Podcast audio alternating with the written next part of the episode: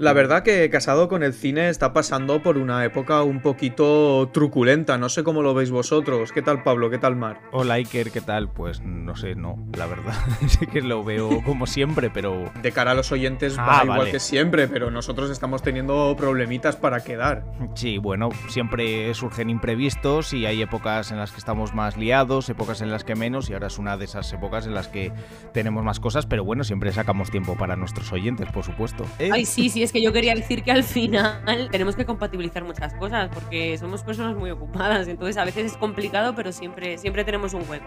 Bueno, pero vamos a darle caña porque hay noticias por un tubo y ya que llevábamos mucho tiempo sin hablar de noticias porque hemos tenido programas especiales, yo quería contaros también una noticia, ya que siempre hablo de las cosas que me dan pereza, quería contaros una que sí que me apetece y es la adaptación del videojuego de The Last of Us que está anunciado que saldrá en 2022 o 2023, que bueno, esto es también dar una fecha un poquito ambigua, os voy a dar datos para que parezca una noticia que los expertos sois vosotros, pero bueno, lo van a protagonizar Pedro Pascal y Bella Ramsey y ya han salido algunas imágenes de los escenarios y tal que a mí como seguidor del juego me ha parecido bastante bien. Hace poco, recientemente me pasé la segunda entrega y tengo muchas ganas y también sabiendo que está detrás una mente que uno de sus proyectos vosotros me lo habéis recomendado mucho que es Chernobyl. Craig Mazin va a estar ahí Mm. detrás, así que no sé si vosotros conocéis el juego o no, pero yo esto os lo recomiendo cuando salga seguro. Yo he jugado solo a la primera parte, la, la segunda no. La primera me la pasé, la segunda todavía, todavía no. El juego me gusta mucho, es de mis juegos favoritos. De hecho, lo que pasa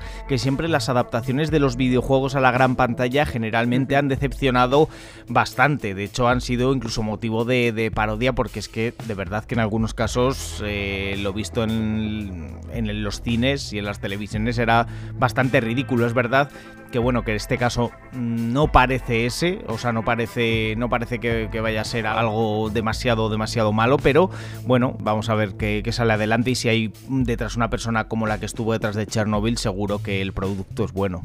Es que yo creo que es un reto al final adaptar, adaptar bien, ojo, un, un videojuego a, a la gran pantalla o a una serie, pero bueno, con las referencias que tenemos creo que, que- no decepcionará, o al menos que será difícil, ¿no?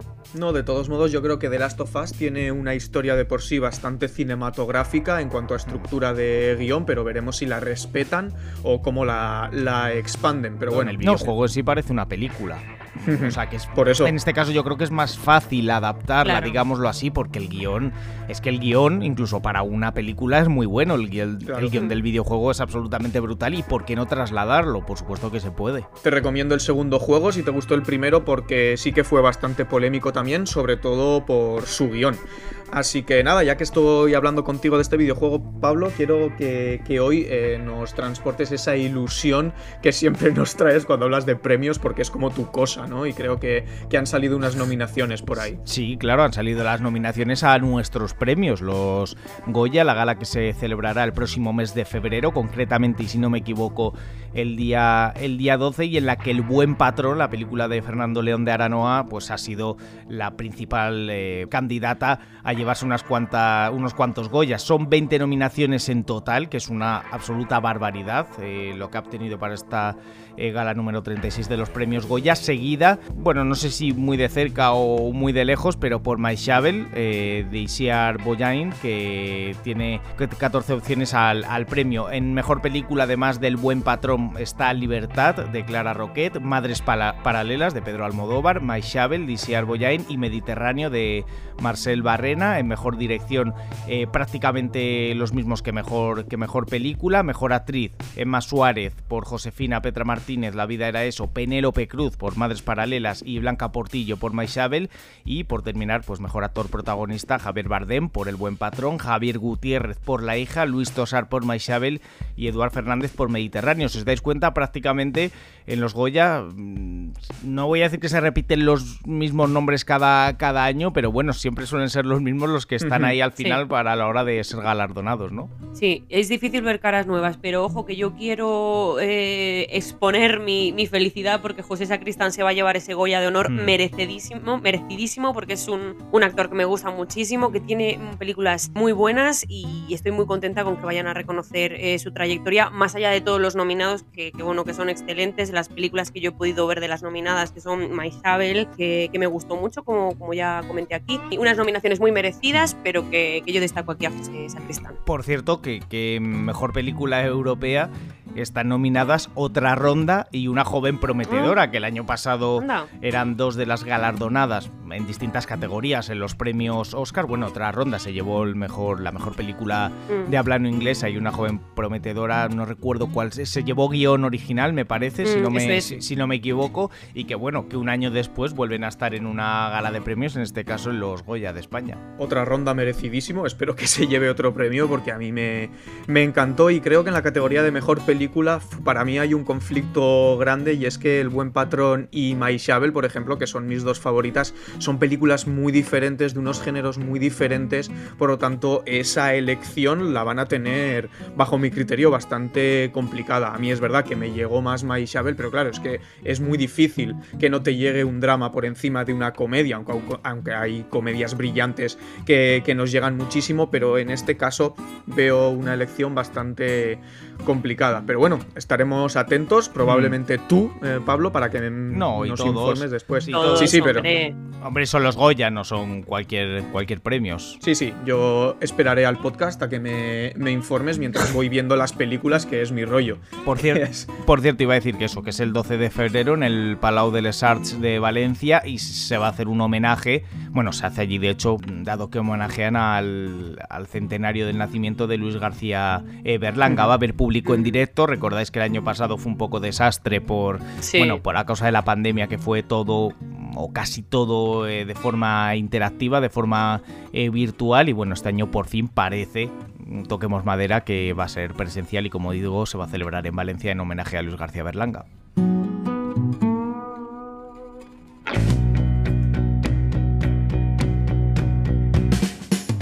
Uno de los que no están nominados a, los Goya, pero que ha estado en alguna ocasión, y es más, yo juraría, hablo de memoria, que algunos ha llevado, es Bayona, el director, entre otros, de El mm. Orfanato, de Lo Imposible, eh, de Jurassic World, El Reino Caído.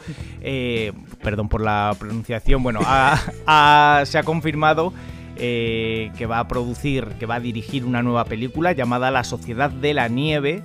Eh, una película que se va a estrenar en Netflix, se supone que a lo largo del 2022, sobre el accidente aéreo que hubo, que se produjo en los Andes en el año 1972. Él ya está acostumbrado a narrar en sus películas o a dirigir películas con, bueno, si no catástrofes naturales, sí, pues accidentes, eh, bueno, eh, guiones de ese tipo y yo creo que es un director que le viene muy bien para lo que para lo que quieren hacer, ¿no? Para contar la historia de esa tragedia del vuelo 571 de la Fuerza Aérea Uruguaya eh, que llevaba o que estaba fletado para llevar al equipo eh, de rugby de Chile y que se estrelló en mm. un glacial en los Andes en, el año 1972. Y de películas que tenemos ganas de ver, como es esta de Bayona, a lo que habéis estado viendo esta semana, ¿habéis visto algo que queráis comentar conmigo y con los oyentes? Pues yo tengo que señalar hoy a Pablo como culpable, pero culpable en el muy buen sentido, porque después de que en el último podcast, creo que recordar, estuvo hablando de de Succession, de que estaba viendo la tercera temporada. Me picó la curiosidad, empecé a verla y ya voy por la tercera temporada yo también. Eh, me está gustando muchísimo, tiene muchos elementos em, pues de, conspiración, de, estrategia, eh, que, que, me llaman mucho la atención.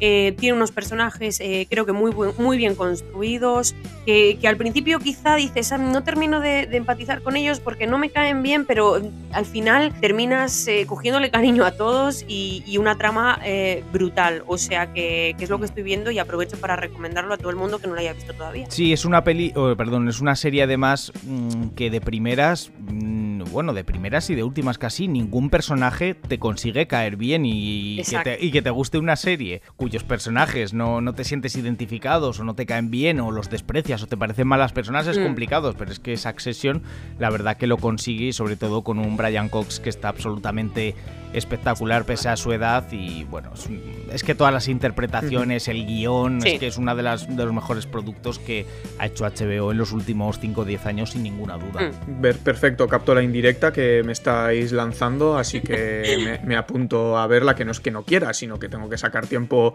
para todo. ¿Y tú, Pablo, qué has estado viendo? Pues yo he estado viendo, hemos hablado mucho de él, del documental de, de los Beatles, eh, dirigido por Peter Jackson, con todo ese material que se grabó durante, pues, durante la producción y la grabación del álbum eh, Let It Be y el famoso concierto en la, en la azotea de Apple Corps en, en, Londres. Y la verdad que bueno, eh, está en Disney Plus, perdón, para los que lo quieran ver, y es un viaje brutal. Es acompañar a los Beatles durante las más o menos 8 horas que dura el documental, distribuidos en tres capítulos, y a mí me ha encantado, me ha encantado. Eso sí, solo se lo recomiendo a los que sean o muy amantes de, de la producción de discos, del sonido, de, de cómo funciona un estudio de grabación o bien, por supuesto, a los que sean amantes 100% de los Beatles y de la música en general también, pero sobre todo de los Beatles, porque tampoco es un documental que tenga un principio y un fin, sí que hay una trama, un hilo conductor, pero bueno, es ver las relaciones que tenían los cuatro miembros, pues prácticamente en el final de carrera, ¿no? De la carrera de, los Beatles, de la etapa de los Beatles, de la trayectoria de, del Fab Four de, de Liverpool y la verdad que a mí me ha encantado, me ha parecido una maravilla, lo he disfrutado muchísimo, mira que es largo, pero a mí se me ha hecho incluso, incluso corto y bueno, yo creo que se resuelven muchas de las dudas que había pues en torno a ese final de los Beatles, a la relación entre ellos y es altamente, altamente recomendable, la verdad que es un acierto y jolín, que surja un producto así 50 años después del fin de los Beatles, pues tiene mucho mérito, la verdad. Yo todavía no he tenido tiempo de, de, verlo, que voy a poner remedio a eso pronto, pero así a saltos lo que he podido entrever me parece que es eh, espectacular y creo que no me va a decepcionar para nada.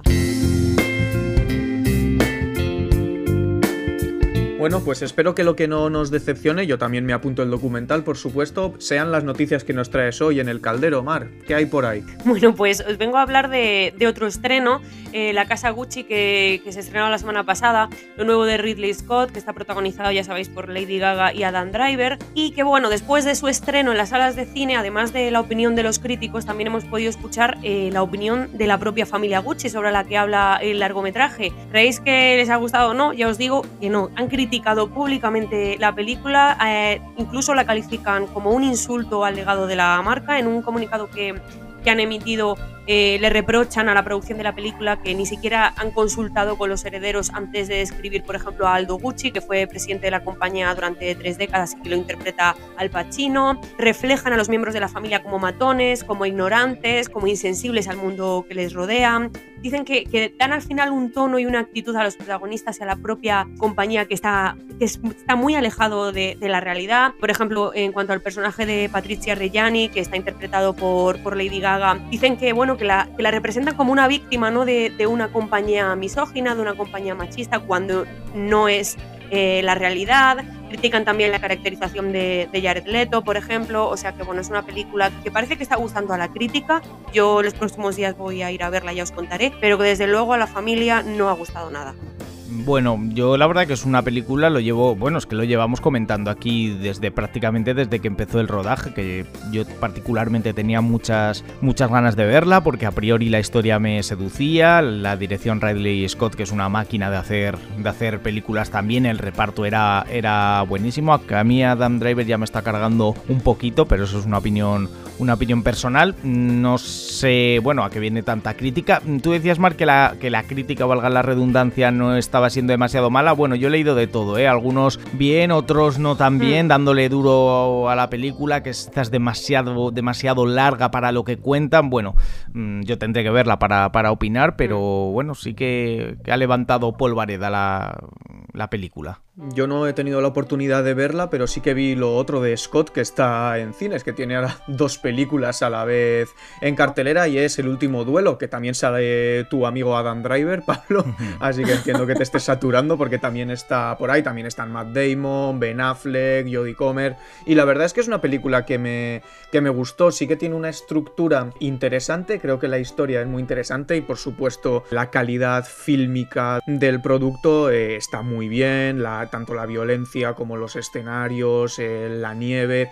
Pero sí que es verdad que la estructura que le dan hace que algunas escenas se repitan y creo que se podía haber narrado de otra manera. Es una película que también dura dos horas y media y creo que hay algún algo de metraje que se podría haber reducido, pero aún así me ha parecido una película muy bien interpretada y muy entretenida para lo que cuenta, que es sumamente interesante. Obviamente todo gira en torno a un duelo que va a ocurrir y cómo se va preparando eso y por qué se llega hasta ese duelo, que es al final una, una manera de narrar que hemos visto muchas veces, que es ir creando ese suspense, esas ganas de ver qué va a pasar en ese último duelo.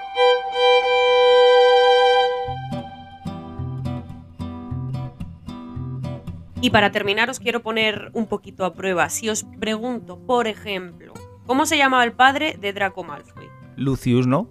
Sí. Ah, muy bien. Ah, Y por ejemplo, eh, ¿cuál es el hechizo que consigue abrir cualquier puerta? Al ojo mora. Ah, mira, estáis muy puestos. Entonces sois, eh, tenéis el perfil Sí, estamos perfecto para- puestísimos. Uh. Tenéis el perfil perfecto para mm, participar en el concurso especial sobre la saga Harry Potter que acaba de llegar a HBO Max España, que se llama El Torneo de las Casas de Hogwarts, que es un trivial sobre las películas donde hay cuatro equipos de tres integrantes cada uno que tienen que demostrar bueno, todo lo que saben sobre el universo Harry Potter, con pruebas como eh, identificar el objeto de imitación, adivinar los detalles eh, más mínimos de las películas. Helen Mirren va a ser la, bueno, es la conductora de este evento especial que se va a emitir en cuatro capítulos, ya está el primero disponible.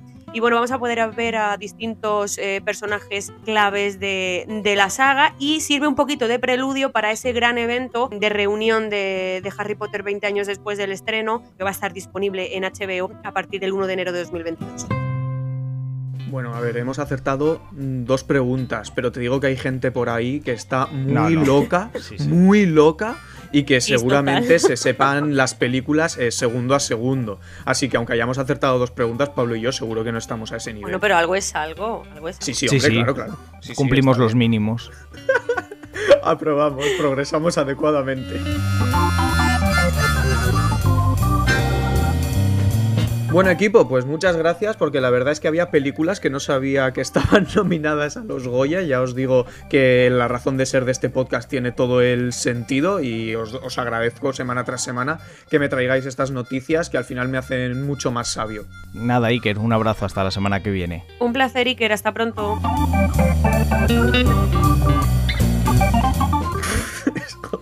No, en serio, ya está bien. Voy, voy, voy, que lo estoy intentando. No, no lo digo por ti. ¿Qué te parece la intro de Succession, Mar? Joder. Es genial. Es una de las. Es que me parece genial. Es Sí. una de las mejores intros que he visto. En serio, es, es brutal. Yo también.